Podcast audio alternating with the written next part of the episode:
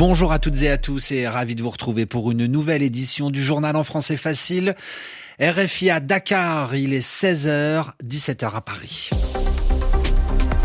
Le journal. Le journal. En français facile. Adrien Delgrange.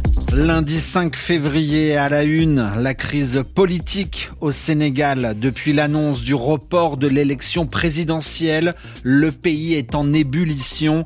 Témoignage à suivre. L'actualité en France, la justice a relaxé aujourd'hui François Bayrou. Le président du Modem n'est pas coupable des faits qui lui étaient reprochés. Nous appellerons Pierre Olivier.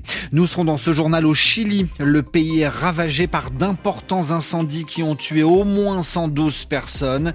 Et puis enfin, reportage au Brésil à quelques jours du carnaval de Rio. Voilà pour les titres. Soyez les bienvenus. Au Sénégal, les élections vont-elles être reportées de six mois? Les députés réunis à l'Assemblée nationale débattent en ce moment d'un éventuel report de l'élection présidentielle.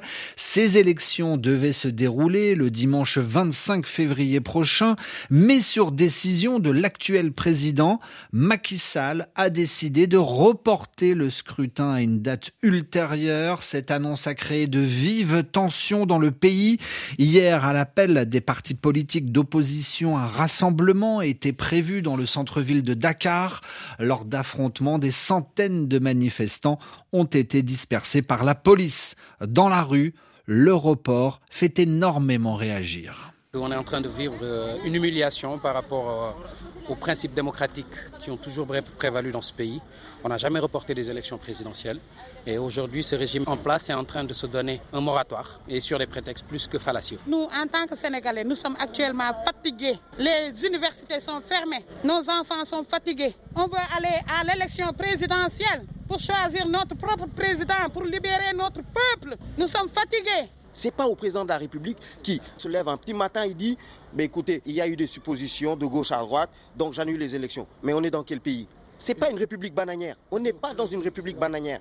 S'il y a une crise, c'est au sein de la mouvance présidentielle. Témoignage recueilli à Dakar par Léa Lisa Vesterov. En attendant, d'ici ce soir, le vote à l'Assemblée nationale sur une éventuelle loi qui permettrait le report officiel de l'élection présidentielle au Sénégal. Le soulagement pour François Bayrou, la fin d'un cauchemar, a dit le président du Modem ce matin. François Bayrou accusé de détournement de fonds publics. Il a été relaxé par euh, le tribunal de Paris. Il n'est pas coupable aux yeux de la justice française. Lors du procès, les procureurs, les magistrats qui représentent euh, l'État avaient demandé qu'il soit condamné à une peine très lourde. Pierre-Olivier, bonjour. Bonjour Adrien, bonjour à tous. Les juges ne sont finalement pas allés dans ce sens. Et non, c'est même euh, tout l'inverse. En fait, les juges reprochaient à François Bayrou d'avoir euh, mis en place un système pour faire payer euh, des salariés de son parti politique, le MoDem, avec des fonds normalement dédiés aux assistants parlementaires européens. Ce sont des sortes de secrétaires des députés européens. Au total, près de 300 000 euros d'argent public auraient été détournés. François Bayrou a toujours clamé qu'il était innocent lors de son procès il y a quelques quelques semaines, mais ces explications n'avaient pas euh, convaincu les procureurs qui avaient demandé 30 mois de prison avec sursis et 3 ans d'inéligibilité, autrement dit, sans pouvoir se présenter euh, à une élection. Et finalement, ce matin, c'est comme on dit euh, le bénéfice du doute qu'il a emporté, car le tribunal a relaxé, a innocenté François Bayrou en estimant qu'aucune preuve dans le dossier ne permettait d'affirmer avec certitude qu'il était au courant de ce détournement massif de fonds publics. Alors euh, Pierre-Olivier, François Bayrou, euh, relaxé, euh, lavé de tout soupçon, c'est aussi son avenir politique qui s'éclaircit. Et oui, car euh, ce, ce, proche d'Emmanuel Macron, euh, rappelez-vous, avait dû démissionner euh, de son poste de ministre de la Justice en 2017, quand l'affaire avait éclaté. Aujourd'hui, à quelques heures d'un remaniement, ce sont plusieurs proches de François Bayrou qui pourraient faire leur entrée au gouvernement, peut-être même François Bayrou lui-même. Et de façon plus personnelle, cette relaxe lui ouvre aussi les portes d'une éventuelle candidature pour la présidentielle de 2017. 2027, puisque, euh, on l'a dit, euh, après ce jugement, il n'est pas inéligible et il peut donc se présenter à une élection. Merci Pierre. Pierre Olivier dans ce journal en français facile. RFI à Paris, 17h05. L'actualité au Proche-Orient et les mots du Premier ministre israélien. Benjamin Netanyahou affirme aujourd'hui qu'il n'acceptera pas les exigences du Hamas, les conditions du mouvement islamiste palestinien concernant les otages toujours retenus dans la bande de Gaza depuis le 7 octobre. Le Hamas a des exigences que nous n'accepterons pas, a dit Benjamin Netanyahou lors d'une réunion avec des élus de son parti, euh, le Likoud, ajoutant que les termes d'un éventuel accord doivent être similaires à ceux de l'accord précédent euh, lors d'une trêve. C'était en novembre dernier. Le journal en français facile. Un deuil national de deux jours au Chili, période durant laquelle aujourd'hui et demain les Chiliens sont invités à se recueillir en mémoire, en hommage aux 112 morts, 112 victimes des incendies de forêt. Des centaines de personnes sont toujours portées disparues. Neila de Rouanet, correspondante d'RFI au Chili, sur l'origine de ces incendies. Neila, la piste criminelle est privilégiée. Eh bien, deux personnes ont été arrêtées. On l'a appris il y a quelques heures. Elles sont suspectées d'avoir provoqué le feu qui a ravagé le jardin botanique de Vigna del Mar. Pour connaître leurs motifs et savoir si d'autres personnes sont impliquées, il faudra attendre les conclusions des enquêtes qui ont été lancées. Mais les autorités chiliennes sont quasi catégoriques. Elles parlent de feu allumé volontairement dans un but mal intentionné. Le président Gabriel Boric s'est exprimé à ce sujet hier.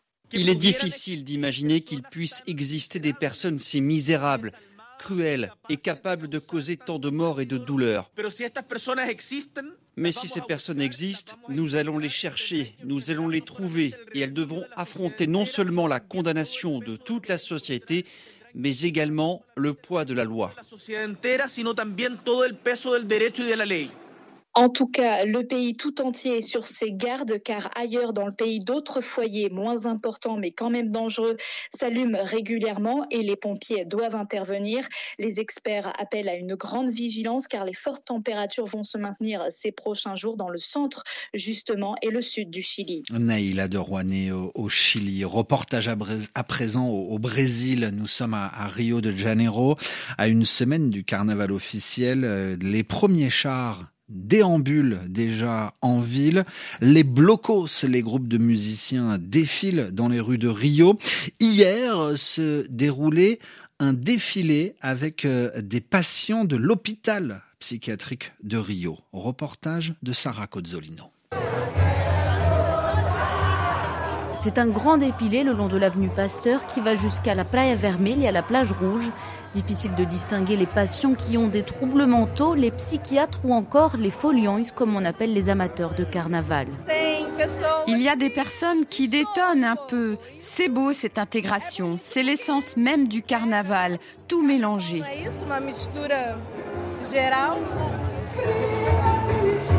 Cette année, le thème du défilé est féministe. Alexandre Ribeiro est le fondateur du groupe Tapirin do Pira do Piro.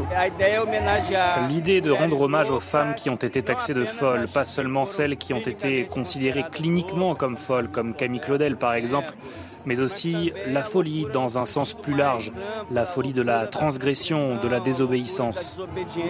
Les patients de l'Institut Pinel préparent ce moment toute l'année à travers des ateliers. Maria Cristina ne manque jamais un défilé. Je me sens bien, je peux danser, m'exprimer, ça fait du bien à mes neurones. Mon problème, c'est un trouble bipolaire de l'humeur. Mais ici, il n'y a pas de fous, on est tous fous, comme disait Raoul Saïsas. Fica com certeza maluco, beleza. Sarah Cozzolino, Rio de Janeiro, RFI. Et puis enfin, dans ce journal, nous avons appris la mort de Jean Mallory, ethnologue français. Il étudiait les peuples, les groupes humains. Il s'est éteint aujourd'hui à l'âge de 101 ans. Ainsi se referme ce journal. Merci à tous de l'avoir écouté.